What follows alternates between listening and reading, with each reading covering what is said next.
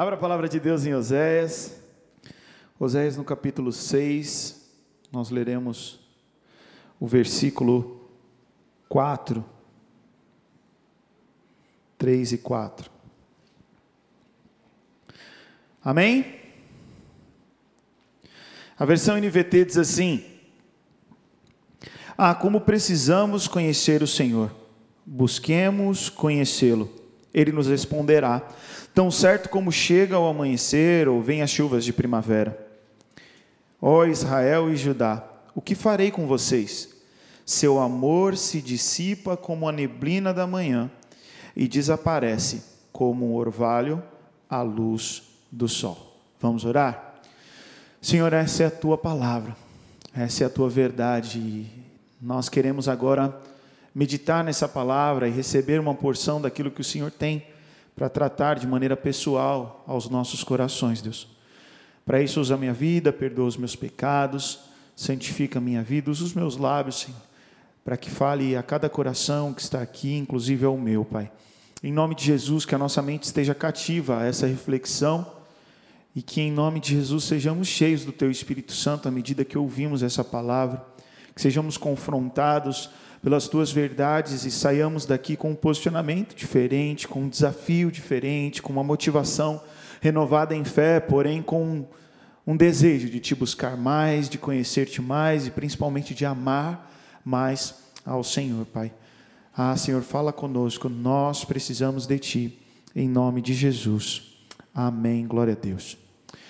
Eu estava meditando no que compartilhar com vocês e orando ao Senhor e Deus falou ao meu coração em cima de um salmo que nós iríamos ler, mas eu confesso que eu tinha o salmo, os pontos, mas eu não tinha o, o X do bagulho. Vocês estão aqui, Deus abençoe. O X da, da questão eu não tinha, sabe, no meu coração, então eu sabia a mensagem, os pontos, mas eu fiquei, Deus, mas o que, que é para eu falar dentro disso?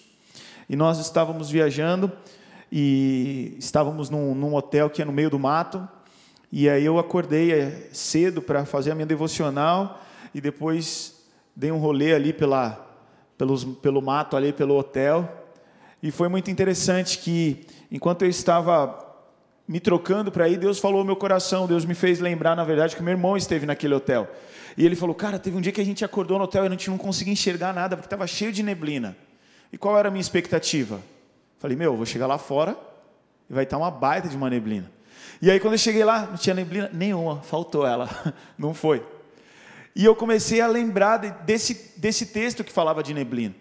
E eu pensava que a neblina ia ser uma confirmação de Deus para que eu falasse sobre esse texto e sobre um segundo texto que nós iremos compartilhar. E à medida que eu comecei a andar, eu comecei a perceber que no chão estava cheio de orvalho. E aí eu falei, poxa, existem textos na palavra de Deus que falam de orvalho. E aí eu fui lá no meu bibliaonline.net, que ainda não sou o Google de Deus, né? A gente não sabe tudo da Bíblia, né? Aí fui lá pesquisar orvalho. E aí o Senhor me mostrou que nesse mesmo texto que fala de neblina, que era o que eu estava imaginando trazer de introdução para essa palavra, também fala de orvalho.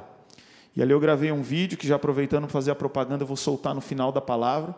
Se você puder compartilhar, eu creio que vidas vão ser alcançadas. Mas Deus começou a falar ao meu coração sobre a constância. Porque o que, que acontece com esse orvalho? Você chega ali na grama, na vegetação, está cheio de gotículas de água. Isso às seis e meia, às sete horas, às sete e meia. Você vai meio-dia, irmão, não tem mais água nenhuma ali. Porque ela evaporou, ela saiu dali. E Jesus, Deus, ele fala aos nossos corações nesse texto acerca disso. O seu amor se dissipa como uma neblina na manhã e desaparece como orvalho, orvalho à luz do sol. Esse texto não fala de, um, de alguém que não ama o Senhor, mas fala de uma inconstância, fala de um amor que vai e vem, que mediante ao sol ele some, e aí na madrugada ele volta, e, fala um pouco sobre inconstância, e Deus falou ao meu coração o que falaremos, o que trataremos nessa noite, que é o que falta para a gente ser constante em Deus. Preste atenção, o meu desafio não é que você seja constante a 457 por hora, porque talvez esse seja o nosso erro. A gente às vezes olha para pessoas que se convertem e vêm numa velocidade, e você fala, uau! Só que quando vira esquina, é, bate.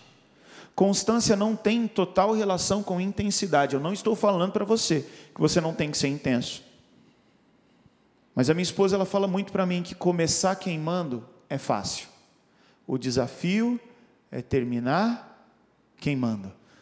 Tem muita gente que já passou por mim a 200 por hora no evangelho, bateu na curva, e nós estamos aí, a 60. Não é verdade? Então a constância não tem a ver com, com velocidade, não tem a ver com ganhar corrida em relação a todo mundo, mas é você está apanhando, mas está lá. Dia bom você está lá, o dia ruim você está lá, o bicho está pegando, você está lá, você está constante em Deus, o tempo inteiro. Você está buscando ao Senhor, você está posicionado. E o que, que falta muitas vezes para que a gente chegue nessa constância? O nosso Deus é um Deus constante, no Salmo 119, versículo 90, diz: A tua fidelidade é constante por todas as gerações. E se há em nós o DNA de Deus através do Espírito Santo de Deus, é sim possível que sejamos constantes. Eu vi uma pregadora falando, ah, não, não dá para ser constante em Deus. Eu entendi o que ela quis dizer no que se diz respeito à nossa humanidade, mas em Cristo Jesus nós podemos ser constantes, porque há em nós uma motivação ininterrupta. Há em nós um auxiliador.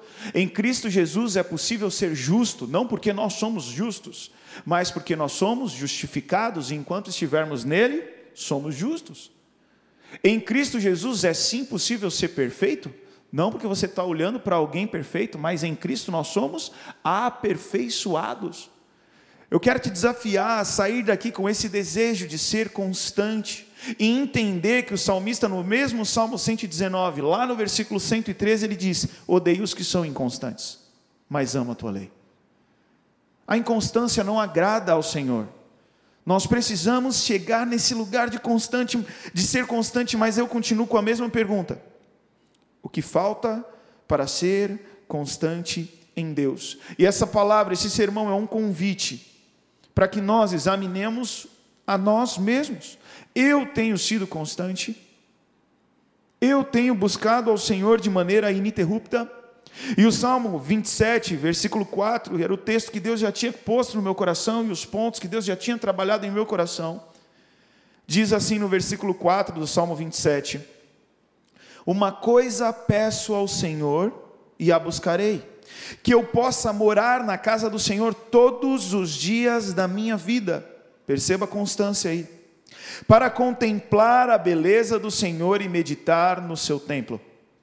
Mais uma vez, uma coisa peço ao Senhor, e a buscarei, que eu possa morar na casa do Senhor todos os dias da minha vida, para contemplar a beleza do Senhor e meditar no seu templo. E eu quero fazer algumas perguntas. A primeira pergunta é: o que falta? Será que falta pedir? O salmista começa falando: olha, uma coisa eu vou pedir ao Senhor. Será que o que está faltando para nós é o nosso tempo de oração? É o nosso tempo de dobrar o nosso joelho e falar com o Senhor? Eu sempre repito isso a vocês: pensar não é orar, falar com o seu melhor amigo não é orar, murmurar não é orar, pensar alto não é orar. E sim, Deus está ouvindo todos esses exemplos que eu citei. Mas existe um poder na oração. Existe um poder no pedir. Existe um poder no falar com quem pode. Sabe quando você está com um problema e liga para alguém? Sabe? Você liga para alguém e esse alguém consegue resolver para você aquele problema? Agora imagine que você pega o teu telefone para ligar para esse alguém e você disca um númerozinho errado. Deu certo? Não, não chega nele. Por isso que nós temos que falar com quem resolve. E muitas vezes nós tentamos falar com um monte de gente antes. E aí depois, que como aquela mulher do fluxo de sangue, já gastamos tudo que a gente tinha, a gente fala: "Ah, vou buscar Jesus agora". O primeiro segredo para sermos constantes, baseado nesse texto, é nós precisamos orar, nós precisamos pedir.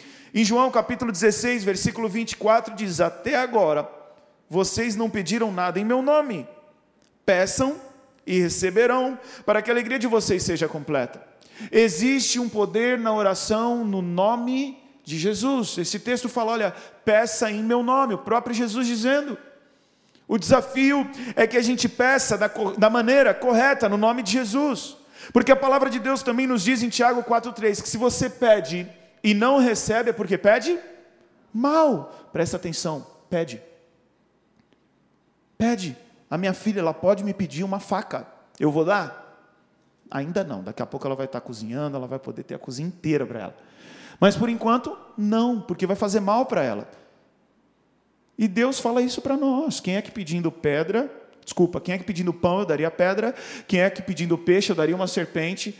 Então, se você está pedindo e não está recebendo, você está pedindo no nome de Jesus? Estou. E por que? Porque pedes mal. Você pode estar pedindo mal. Uma das consequências de você não estar recebendo é que você está pedindo pão e, na verdade, Deus está olhando e está falando: Isso não é pão, isso é pedra, isso não é peixe, isso é serpente. Peça no nome de Jesus, peça, e, e talvez você não vá receber aquilo, e eu costumo dizer: Que bom que você não vai receber, porque a vontade de Deus ela é boa, perfeita e agradável. Que bom que você pediu, e se você não recebeu, que bom que você não recebeu. Porque se Deus não te deu, é porque Ele tem algo melhor a fazer na tua, na tua situação. Outra coisa, nós temos que pedir, mas temos que pedir com fé. Porque a palavra de Deus fala que aquele que pede sem fé é como a onda do mar que vai e volta. E Deus, ele não necessariamente responde necessidades, ele responde fé.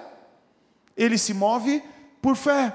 Então nós precisamos orar da maneira correta, no nome de Jesus, orar entendendo que sim, talvez este, nós somos falhos e podemos estar pedindo algo ruim, e Deus não vai nos dar, mas nós precisamos nos mover em fé. E no sim ou no não, nós olharemos para trás e falaremos: fé eu tive, é que a vontade de Deus foi outra, e que bom que a vontade de Deus prevaleceu. A primeira coisa que nós precisamos é ter uma disciplina de oração, para que busquemos esse lugar de constância, para que consigamos viver uma vida ininterruptamente conectada com esse Deus maravilhoso. O salmista ele fala: "Todos os dias da minha vida". E a pergunta é: nós temos orado todos os dias? Nós temos orado em todas as situações? Nós temos orado pedindo, mas temos orado agradecendo? Eu não estou aqui num lugar de, de acusação, porque antes de Deus falar com você, Deus falou comigo. Mas o desafio está lançado para que haja constância na nossa vida espiritual. Nós precisamos pedir, nós precisamos orar. Eu tenho um amigo que é maratonista, profissional. Cara ganha corrida direto. Foi meu atleta no grande lance e hoje ele é maratonista, o João. E você quer correr uma maratona? liga para ele, amanhã de manhã, talvez 5, 6 horas da manhã ele começa o treino dele, e você corre com ele. Você vai aguentar? Não. E ele corre todo dia, todo dia. Às vezes mais que uma vez no dia. Eu moro no Morro da Nova Sintra, às vezes eu estou lá na varanda, passa ele correndo. Daqui a pouco passa ele de volta. Eu falo, meu Deus, eu não tinha nem chego. Ele já está voltando.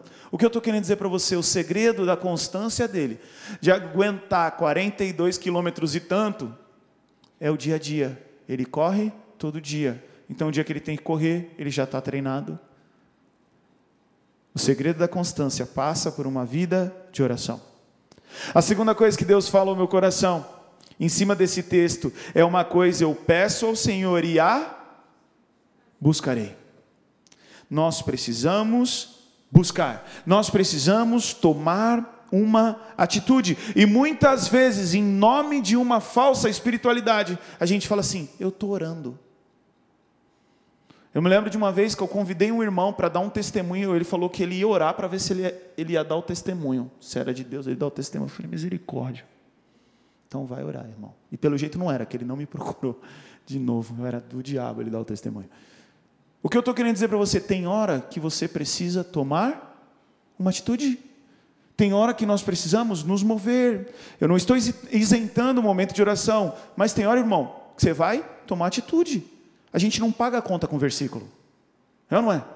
Conta de luz, você liga lá e fala: O Senhor é meu pastor, nada me faltará. Está pago? Ah, não, ainda não, falta 50 reais. Então tá bom, Salmo 91 para você. Não, você vai pagar a conta com dinheiro.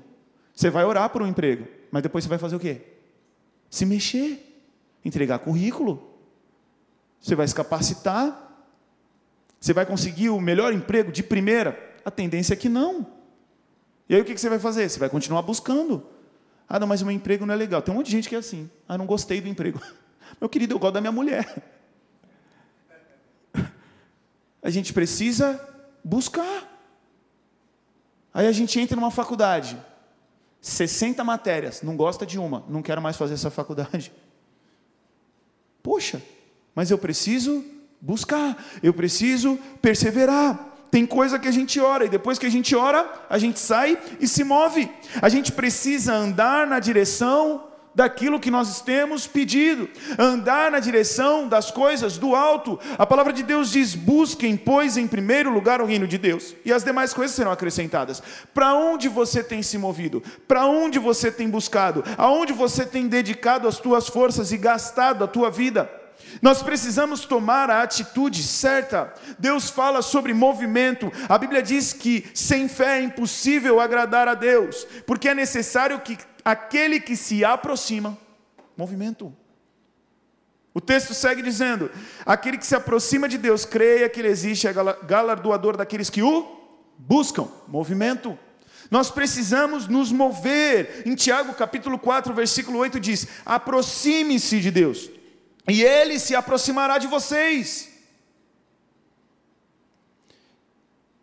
Eu estou meio de férias, que no grande lance eu ainda estou trabalhando, mas as escolas em julho ficam de férias, então tem dia que eu estou de férias, tem dia que eu não estou. E quando eu não estou de férias, eu acordo bem cedo para fazer minha devocional. Acordo seis e meia para fazer minha devocional. Porque as meninas em casa acordam às sete. E eu aprendi que não dá para fazer devocional com elas lá. Que aí uma vem em cima, a outra pega não sei o quê. O pai, eu quero Todd. Então, eu acordo um pouco mais cedo. E aí, quando eu acabo a devocional, eu acordo elas. Só que eu entrei de férias. Aí, nos primeiros dias, eu falei: Ah, estou de férias eu vou fazer a minha devocional um pouquinho mais tarde. Saía com a mesma qualidade, sim ou não? Não, que estava lá Maria Flor passando por cima, Ana Alice chorando, a Marcela pega não sei o que e tal. Então, e aí eu falei, não, tenho que voltar. E aí nós viajamos ontem e fomos para um hotel frio, estava frio, gente. E aí eu falei, Jesus, seis e meia, né? Mas eu acordei, cara. E no lugar de fazer a devocional no quarto, eu fui dar um rolê no hotel, como eu estava contando para vocês. E aí Deus falou comigo sobre o orvalho. E ali eu comecei a entender o que Deus queria tratar conosco essa noite. Aí depois eu fiquei dando um rolê, eu vi um pica-pau, igual do desenho vermelho, velho. Tá lá no, no, no, coloquei lá, vi um macaquinho também, aqueles sagui, tá ligado? Tinha lá também, comecei a olhar. O que, que eu estou querendo dizer para você? Eu joguei no grupo da minha família, estava eu, a minha esposa, as meninas, estava meu pai minha mãe, aí joguei num grupo que a gente tem lá as fotos dos negócios que eu estava vendo. Aí daqui a pouco a minha mãe, onde é que você está? E não sei o quê, e como é que tá, como é que foi? Não acordou cedo? Perdeu. Eu vi o gavião comendo o bichinho lá, acho que era um ratinho que estava bem longe. Tal. Não dava para falar, agora vem aqui, fica aí, eles vão acordar um pouco mais. Não, não, não, não. Eu acordei cedo, eu vi. Eles não acordaram? Não viram. Acorda um pouquinho mais cedo, irmão. Em nome de Jesus. Você vê uns negócios diferentes. Você acorda que horas? Sete. Acorda mais cedo. Ah, eu acordo às seis. Acorda mais cedo. Ah, eu não durmo. Então já não dorme, né? Só pega a Bíblia mais cedo. Aproveita. Mas ó, presta atenção, como é prioridade. Amanhã o culto não vai ser às dez e meia. O culto vai ser às seis e meia da manhã. Beleza, adolescentes? O adolescente vai ficar com, meu Deus do céu, absurdo seis e meia, para que isso? Aí a gente vira e fala o seguinte: galera, vai ter uma excursão. Nós vamos para o Hari. Tem que estar aqui quatro e meia da manhã. O maluco não dorme. Vem virado. Só vai dormir na volta, babando no ônibus. Tudo é uma questão de prioridade. E quando eu falei para Deus, né, que eu estava anotando meu esboço da pregação e vendo os bichos, momento do Discovery Channel. E aí, eu falei, poxa Deus, eu vi um monte de bicho diferente. Aí Deus falou assim para mim: e se tu não tivesse mexendo nesse celular aí o tempo inteiro, tu ia ver mais bicho ainda. E muitas vezes a gente não vê mais coisa na devocional porque a gente está distraído. Muitas vezes a gente não tem mais experiências com Deus porque a gente se distrai. Porque a gente está dormindo e quem dorme perde, quem acorda mais cedo tem mais experiência. Eu quero te despertar, eu quero te desafiar a entender que sim, nós vamos orar, mas sim, nós precisamos nos mover em direção daquilo que nós temos orado. Um adolescente virou para mim e falou: ah, Eu tenho orado por uma garota. O que, que eu faço? Eu falei: Meu querido, toma banho, escova o dente, se troca, se arruma. É assim ou não é assim? Pô, o cara tá afim, velho. Aí teve um outro que viu, e aí, meu, eu não sei se a menina está na minha, eu não sei se sou só eu, se também é ela, o que, que eu faço? Na situação dele, não se empolguem, eu falei para ele, fala com ela. E ele falou, e não era. Ele estava ele tava mais empolgado que a menina. E ele só tinha dado uma Bíblia para a menina. E aí depois puxou o assunto. E a menina era cristã, e aí a menina falou: Não, não é bem assim, você está confundindo. Aí ele falou: É, não, responde Deus, né? Tranquilo. Aí ele veio me contar: Pô, irmão, não era. A menina falou que nada a ver. Eu falei: Glória a Deus, você só gastou o dinheiro de uma Bíblia.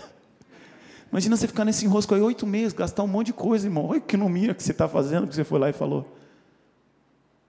A gente precisa andar em direção àquilo que nós queremos. queremos. Nós queremos uma vida plena com Jesus?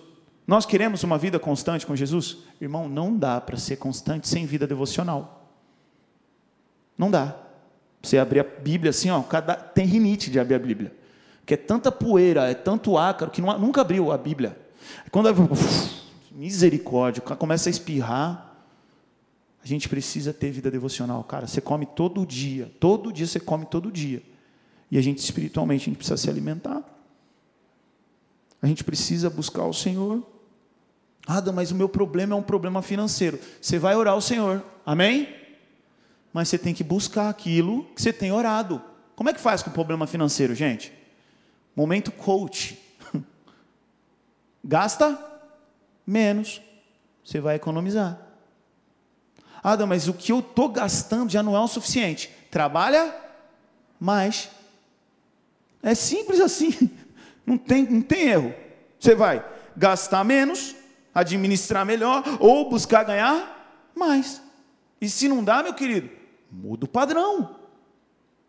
Muda o padrão. Estou passando dificuldade financeira. O Nike, mil reais. O iPhone, doze mil. O carro, tu entra no carro, carro, bom dia, seja bem-vindo. Televisão, 180 polegadas. Entra na casa do cara, bate palma, acende a luz. Está com problema financeiro? Tá, não tá, não tá, não tá. Tá. Dá para entender que a gente vai orar, mas tem coisa que a gente tem que se mover dentro daquilo que Deus vai nos dar com estratégia dentro da palavra de Deus, dentro do momento de oração.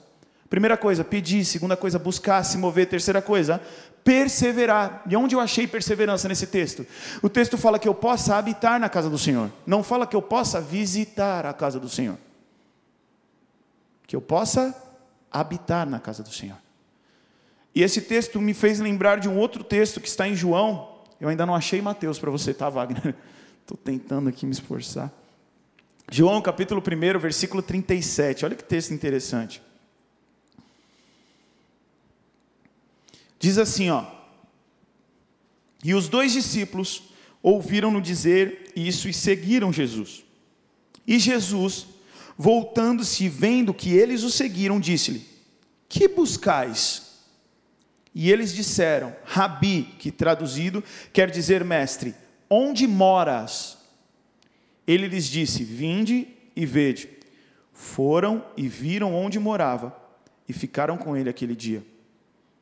E era já quase a hora décima, era André, irmão de Simão, Pedro, um dos dois que ouviram aquilo de João e o havia seguido. O cara chega para Jesus, fala com ele, Jesus percebe que ele está seguindo, e na minha versão da Bíblia ele fala assim: O que, que você quer comigo? E o cara fala: Onde você mora? Imagina. Ele não fala, ah, quer dar um rolezinho. Fala, não, queria só um autógrafo. Queria um selfie, só para todo mundo achar que eu sou crente.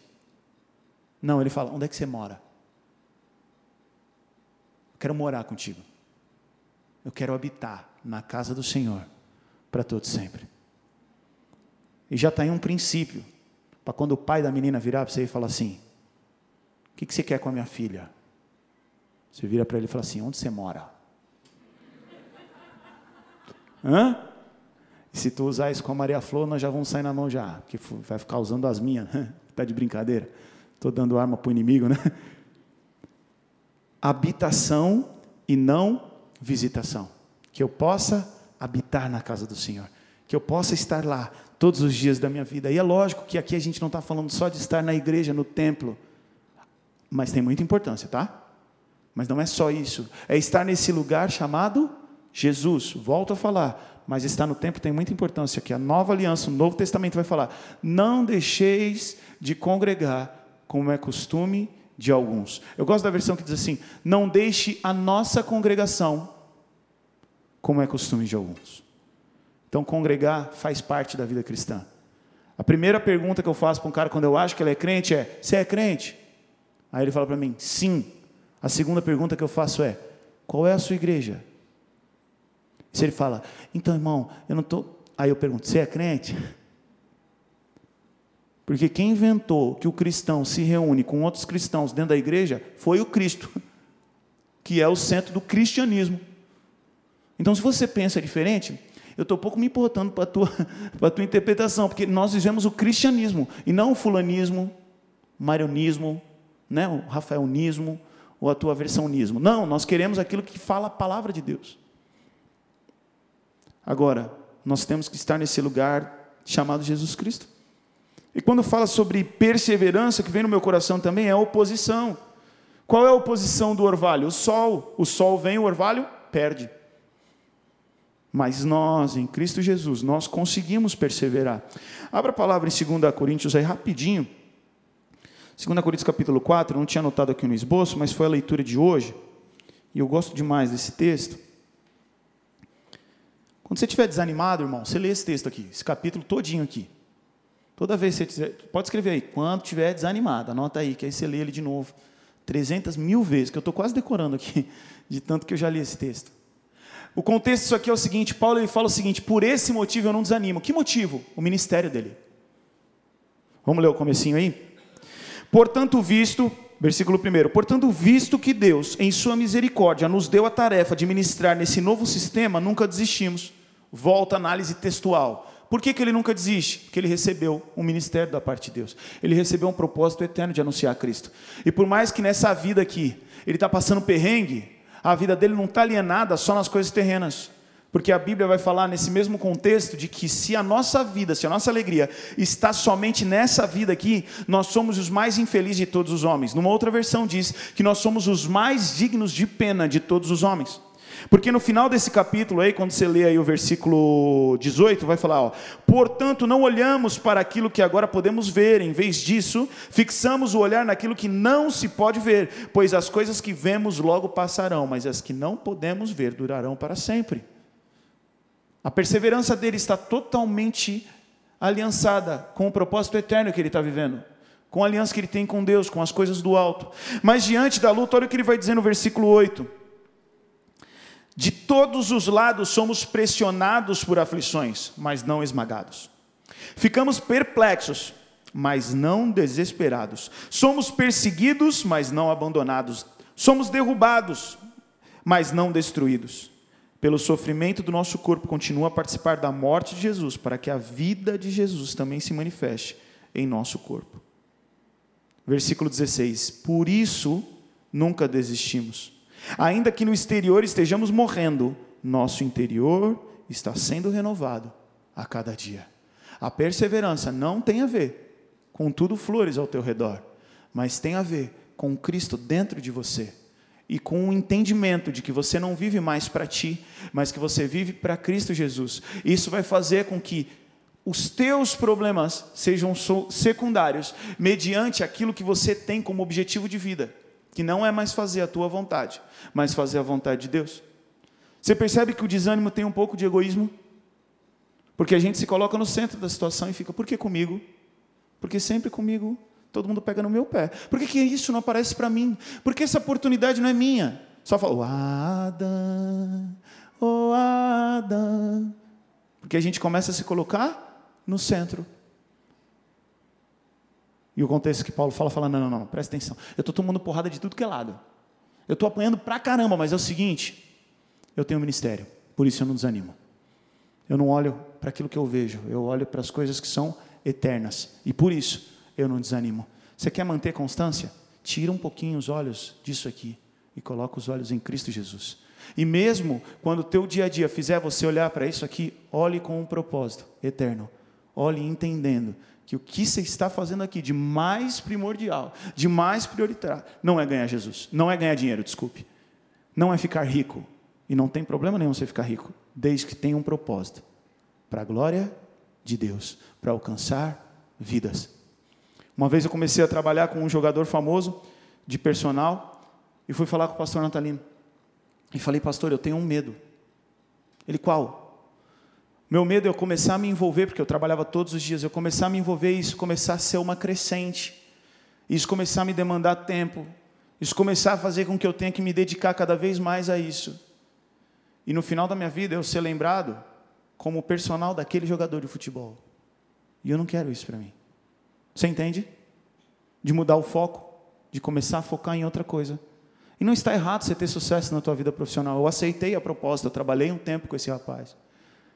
Mas eu quero despertar você para que você entenda que a maior missão da tua vida é fazer com que pessoas que estão destinadas a ir para o inferno encontrem a Cristo Jesus e tenham a vida transformadas e vão para o céu. Eu gosto de uma frase que diz que se você não está levando pessoas ao arrependimento, pessoas ao céu, talvez você não esteja indo para Ele. Porque uma vez que você conhece a Jesus, uma vez que você entende o que Jesus fez na tua vida, você passa a se preocupar com aqueles que estão ao teu redor. E eu sempre desafio você a falar do amor de Deus a quem está ao teu redor. Mesmo quando ah, eu tenho meio vergonha, meu querido, vai lá se alguém falasse para você, você vai ganhar mil reais se você fizer dez cartões de crédito aqui no supermercado, você vai falar com um monte de desconhecido. Para você ganhar cem reais por cartão. Quanto vale uma vida? Quanto custa uma vida? E aí você precisa vencer a tua vergonha, e abrir a tua boca, e achar um assunto, e falar do amor de Deus, para que vidas sejam alcançadas. O que te falta, o que me falta, para que a gente possa viver uma vida de plenitude com Jesus? A primeira coisa, pedir. A segunda coisa, buscar. A terceira coisa, perseverar. A quarta coisa, o texto fala sobre para que eu possa contemplar o Senhor. Cara, contemplar tem a ver com recompensa. Só contempla, só assiste quem está ali perto. O contexto aqui é o contexto do templo. E recompensa Contemplar o Pai Celestial é coisa para filho. Tem coisa que só contempla quem é filho. A palavra de Deus diz que a criação manifesta a glória de Deus, tornando todos os homens indesculpáveis. A criação ela pode ser contemplada e essa criação aponta para um Criador, e isso é fato, isso é para todo mundo. Agora tem coisa que é para filho de Deus, tem coisa que é para amigo de Deus. Às vezes eu falo para os adolescentes, um adolescente vem para mim e fala assim: Ah, Dan, é uma panela. Nessa igreja é uma panela. Aí eu falo para ela: É verdade, é uma panela mesmo. Mas todo mundo tem uma panela. Porque o adolescente faz aniversário, vira para a mãe e fala assim: Mãe, eu quero fazer uma festa. Aí ela fala: Pode fazer, filho. Vamos fazer aqui em casa. A gente pede uma pizza. Aí a mãe vira para o adolescente e fala assim: Você pode chamar cinco pessoas. O que, que ela vai fazer? Que cinco ela vai chamar? Ah, ela não faz panela, ela vai sortear. 80 adolescentes na classe, ela vai sortear cinco. É isso que ela vai fazer? Sim ou não? Não, porque tem coisa que é para amigo, tem coisa que é para íntimo. A palavra de Deus diz: em todo tempo ama o amigo, e na angústia nasce o irmão. E tem um monte de gente reclamando que na angústia não nasceu o irmão, mas esqueceu de amar o amigo em todo tempo. Entende? Uma vez eu conversei com a mãe de um adolescente que veio falar disso. E eu falei: realmente, nós temos que quebrar as panelas. Mas isso acontece com relacionamento. Isso acontece com investimento. Isso acontece com busca. E aí eu falei para o pai dessa garota, eu falei, a sua filha chega tarde no culto. A sua filha sai cedo do culto. Ela não foi no retiro. Ela só vem domingo. Fica difícil, né? É que nem a Marcela. A Marcela era escondida aqui na Cristo é Resposta. Ela se, conver... ela se converteu em 2005. E ela ficou solteira até eu tomar coragem lá e falar. No McDonald's, a gente estava no McDonald's. E eu, ela não, foi, não veio domingo de manhã. E ela estava na fila esperando o lanche dela. Peguei o meu lanche, a gente estava com a galera. Porque a primeira vez que a gente saiu junto, sozinho, eu e ela, foi no dia que a gente começou a namorar e nós demos uma bitoca. Então foi bom mesmo só sair nesse dia. Mas nesse dia que estava a galera no Mac, eu encostei de Miguel. Falei, meu, do nada, do nada. Falei, meu, o meu pai, ele fala que o problema de você faltar é descobrir que não faz falta nenhuma. Joguei assim. Ela falou, mas não entendi. Falei que você faltou domingo e você fez falta. Hã? Aí ela só faltou entrar no papel, tá ligado? De vergonha. Eu e você, nós precisamos entender que tem coisa que só vai ser despertada com relacionamento, meu querido. Um dia eu tive que mandar uma flor para Marcela. Senão a gente não ia ter a intimidade que nós temos hoje. Eu precisei começar alguma coisa. Pedi um aconselhamento espiritual, liguei para o Luan, falei, Luan, acho que eu vou mandar uma flor para ela, mano. Aí o Luan, mano, começou a praticamente falar em línguas, estou brincando. O Luan virou para mim e falou assim: Vai, meu atacante! Aí eu mandei uma flor para ela, mandei uma flor sem assinatura. Porque qual era a tática? Eu queria saber se só eu estava no jogo ou se eu tinha concorrente, entendeu? Então, Dia Internacional das Mulheres, eu mandei uma flor para ela, assinada Admirador Secreto. A flor chegou para ela 9 horas, 9 e 1, ela me ligou. Eu falei, vai dar jogo isso aqui. Estou sozinho no esquema. Que é, não é? Tem menina que se receber uma flor sem assinatura, ela fica em choque. Ela fala, qual dos oito que me dá bom dia e que eu dou boa noite que me mandou essa flor? Mas ela me ligou e já me viu o quê? Na, na batida do pênalti aqui, Luanzinho. Vai orando. Ela não tinha relacionamento com a galera, não. Ela ficava escondida, velho. Sim, ela. O, o, pastor fazia assim: um, dois, três. Glória a Jesus. São Bento, ela parecia a hora de morfar, velho. E eu dou glória a Deus por isso, né, mano? porque ficou escondida. Falei, vem aqui que nós vamos conversar aqui um negócio. E da conversa saiu a Maria Flora, a Annalise, agora ela está grávida, estou brincando. Estou brincando, gente. A gente precisa contemplar, mas você percebe que a intimidade é algo crescente, que demanda tempo, investimento, relacionamento. Você quer contemplar o Senhor? Você precisa conhecê-lo mais. Você quer contemplar o Senhor? Você precisa gastar mais tempo. Cara, quem foi que viu a, o, o monte, a parada da transfiguração lá. Geral, a multidão, não. Jesus ele tinha 70. Dos 70 ele tinha 12. Dos 12 ele tinha 3. E dos três ele ainda chamava João no canto e falava: Deixa eu contar um negócio aqui. Agora, Deus não faz acepção de pessoas, mas faz acepção de atitudes. Não é que Jesus preferia João, não é que Jesus prefere alguns, mas alguns preferem Jesus. Entende? Alguns investem mais, alguns buscam mais. Certa vez o pastor Luciano Subirá desceu do púlpito e uma pessoa virou para ele e falou assim: Eu queria que o senhor orasse para que toda a sabedoria que o senhor tem viesse para mim, todo conhecimento bíblico que o senhor tem viesse para mim. Falou, Eu não vou orar, ele falou. Porque a senhora estava passeando, estava lendo a Bíblia. Ana estava falando eu estava lendo a Bíblia. A senhora foi viajar? Eu fiquei um dia lendo a Bíblia. O que ele estava querendo dizer? Tem coisa que está liberada. A gente precisa investir tempo para poder contemplar. E por último, ele fala sobre meditar todos os dias. Cara, contemplar tem muito a ver com percepção. Tem muito a ver com percepção, porque às vezes Deus está te abençoando, às vezes não, certamente Deus está te abençoando, é que você não está percebendo isso. Ora, você está cego pela murmuração, pela depressão, pelo estresse, pela ansiedade. Aí você não percebe nas pequenas coisas o agir de Deus na tua vida. Aí você não contempla. Mas se você medita todo dia, te facilita o contemplar. Porque a meditação é a manutenção de Deus em nós. Quando você vai para a palavra e você lê a Bíblia, você vai encontrar vários erros em você. Eu leio e encontro diversos erros em mim. Porque a palavra de Deus, ela nos confronta. E meditar tem a ver com profundidade, com manter-se conectado, pensativo. A Bíblia não fala leia a Bíblia, ela fala medita nessa lei de de noite. E aqui Deus te dá planos, aqui Deus te dá estratégia. Meditar te faz viver de propósito. E automaticamente você vai estar vivendo o propósito de Deus. Porque às vezes a gente quer viver pelo propósito, e a gente parece que está numa esteira, correndo atrás de um propósito que vai chegar. Ah, eu vou descobrir qual é o meu propósito, eu vou descobrir qual é o meu chamado, eu vou descobrir o que Deus tem para mim, eu vou chegar lá, um dia eu chego lá, um dia eu chego lá. Se você parar, ler a palavra, orar, sair da tua casa e falar, hoje eu vou ser usado por Deus, hoje eu vou viver de propósito, hoje eu vou viver de propósito. Aí você vai começar a achar o teu propósito, que na verdade é aquilo que você tem na mão. E aí Deus vai te despertar. Entende? São coisas simples. A Maria Flor, toda vez que vem para a igreja, volta com um desenho pintado. E geralmente o mês, na classinha dela, é o mesmo desenho. Então a gente pega o desenho e guarda, pega o desenho e guarda, pega o desenho e guarda. E aí uma vez eu falei, não, nós estamos guardando isso aqui, vamos guardar quanto aqui? Daqui a pouco eu vou ter que comprar um apartamento para guardar.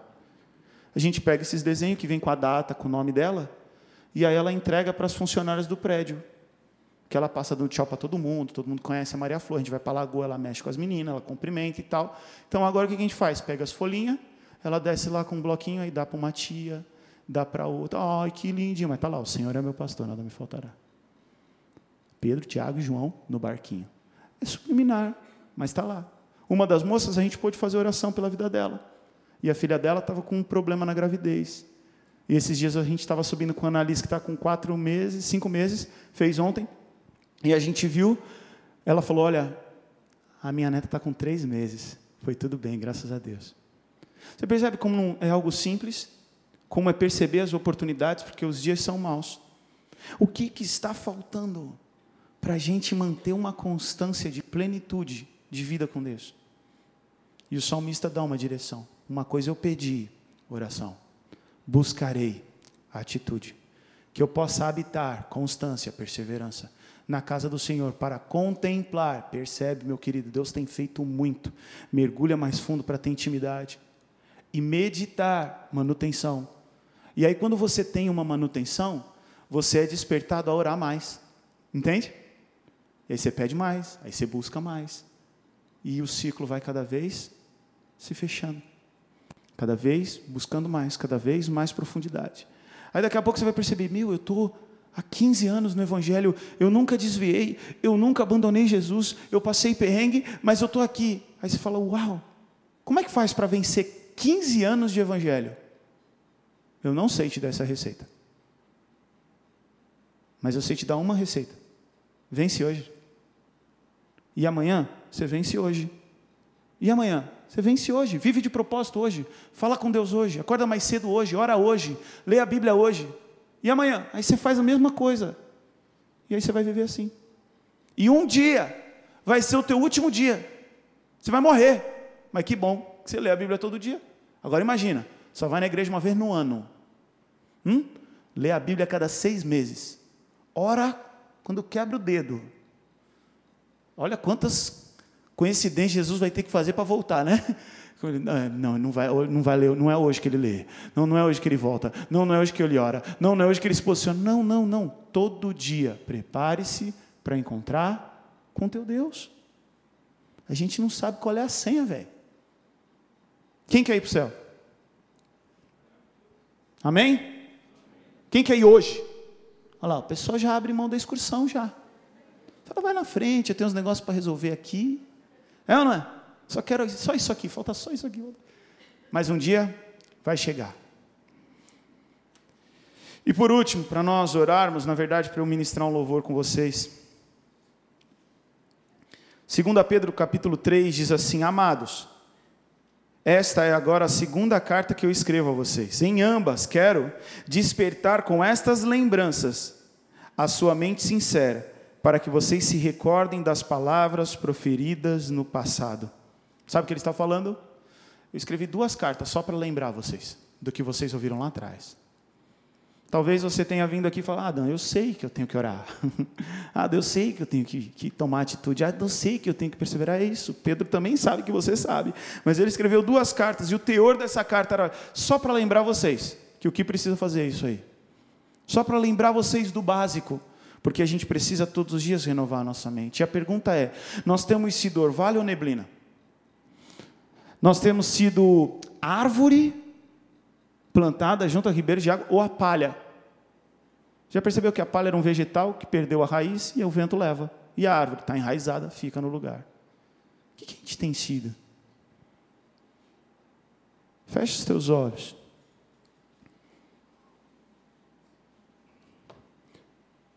O meu desejo era que a nossa vida devocional fosse transformada através desse culto, através desse sermão. O desafio que eu quero deixar para você é esse. Entra no teu quarto, fecha a tua porta. E Deus vai fazer. Ora mais. E essa palavra também é para mim. Leia mais. Busque mais. Contemple mais. Medite mais. Clame ao Senhor. Fala, Senhor, eu preciso mudar. Comece o teu dia buscando ao Senhor. Lutero ele disse que ele tinha tanta coisa para fazer durante o dia que se ele não começasse orando duas horas, ele não ia ter sabedoria para administrar tudo que ele tinha para fazer. Que louco. Como é que está a tua vida devocional? Qual foi a última vez que você orou e leu a Bíblia? A minha filha ela está crescendo na temática gospel. Ela precisa ter um encontro real com Jesus. Ela precisa se converter. Mas ela está crescendo vendo esmilinguido. Ela está crescendo ouvindo louvor. Mas ela precisa ter uma experiência com Deus. Ela precisa nascer de novo. E eu geralmente eu faço a minha devocional, eu oro e eu desperto ela. E antigamente, ela me via fazendo a devocional. Hoje ela não vê mais. E Deus me incomodou acerca disso. Porque eu posso sim falar para ela, filha, vai ler a Bíblia. Mas se ela me vê lendo a Bíblia todo dia, tem um poder muito maior. A gente tem um hack lá em casa e a gente ajoelha para orar. Ela ainda cabe embaixo de mim. Então eu me ajoelho e ela ajoelha embaixo. E às vezes a gente está no culto e alguém fala assim, vamos orar. E o que ela faz? Ela ajoelha, que na cabeça dela tem que ajoelhar. Ela é uma criança, gente. Ela é um alguém que imita. Ela precisa se converter, ela precisa ter uma experiência. Mas você percebe que ela imita? Você que é pai, viva Jesus. Ensine seu filho, sim, mas viva Jesus. Porque no dia mal ele vai lembrar, no dia mal eu vi minha mãe no quarto chorando e orando. Meu Deus, eu preciso decidir isso aqui agora. O meu pai ia ler a palavra nessa situação. O exemplo arrasta. Feche os teus olhos e fale com Deus acerca da tua vida devocional. Sobre orar mais, ler mais. Sobre uma estratégia para conseguir uma palavra simples.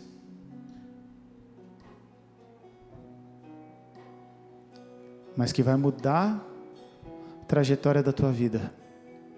Se você for constante na tua vida devocional. Simples assim, dizer que te amo, simples assim. Quero com olhar de filho te ver e com dependência te obedecer. Simples assim, crescer em duvidar, simples assim. Quero sem reservas me entregar, me lançar a teus braços para descansar. Simplesmente crer sem nada temer simplesmente amar em primeiro lugar, me manter focado em meio à multidão. Jesus, tu és o dono do meu coração.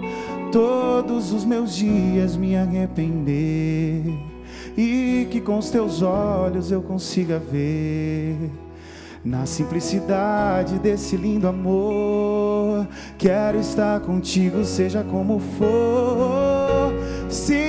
Simples assim, eu creio em ti. Simples assim te amo, simples assim te servir até o fim sem fim. Simples assim eu creio em ti, simples assim te amo, simples assim te servir até Simples assim, dizer que te amo, simples assim.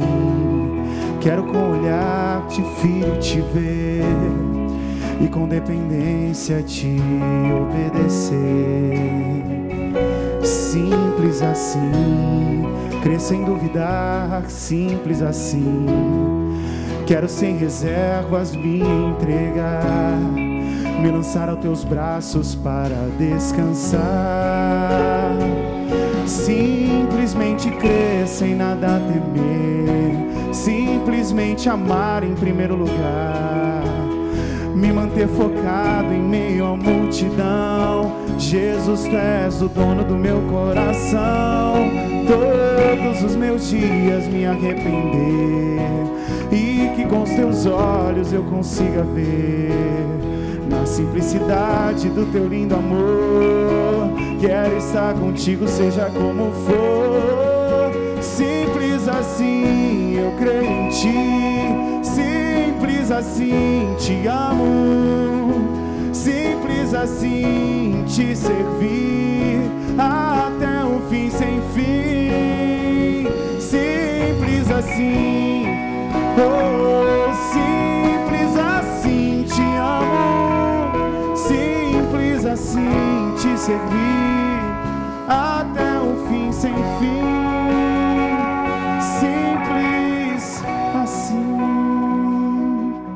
Se Deus falou contigo, fica de pé no teu lugar. Falando, Senhor, eu quero mudar minha vida devocional. Cara, eu acredito que todo mundo aqui tem um degrau para subir. Ler mais, orar mais, buscar mais, jejuar mais. E eu queria que você no teu lugar repetisse: Senhor Jesus, eu quero viver o evangelho de intimidade ainda maior com o Senhor. Me dá estratégia e me ajuda. Uma coisa eu peço, mas eu vou buscar que eu possa estar nesse lugar de encontro com o Senhor todos os dias, ininterruptamente, para contemplar o Senhor e meditar na tua palavra, em nome de Jesus. Amém. Quero fazer uma última oração com você que quer entregar a tua vida para Jesus, cara. Você quer entregar a tua vida para Jesus porque você precisa de um escape. Você já tem todo o teu jeito, já viveu do teu jeito. Talvez você já tenha até vivido o teu cristianismo do teu jeito e você precisa de um, de um ponto de princípio, de um start, de algo para falar não, hoje é hoje. De olhos fechados, cabeça baixa, repete essa oração comigo. Você que está conosco online também, faça essa oração. Repita no teu coração, Senhor Jesus, muda a minha história. Eu preciso de Ti. Eu creio que só o Senhor é Deus. E eu declaro que eu creio em Ti como o único e suficiente Salvador da minha vida. Muda a minha trajetória. Em nome de Jesus. Amém. Ainda de olhos fechados, cabeça baixa.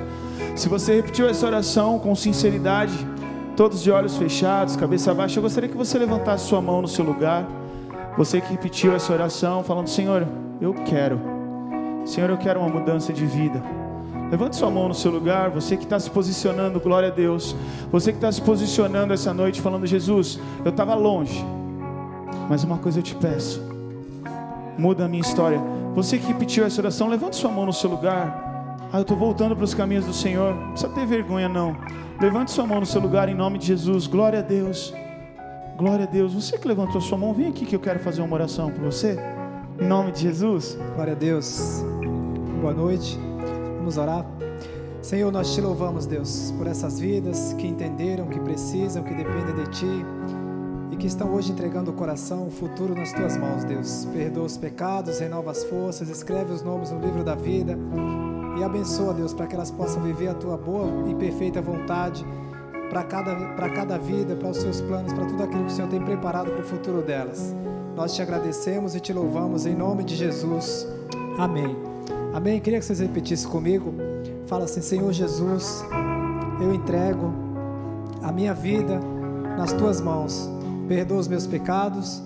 Escreve o meu nome no livro da vida. Em nome de Jesus.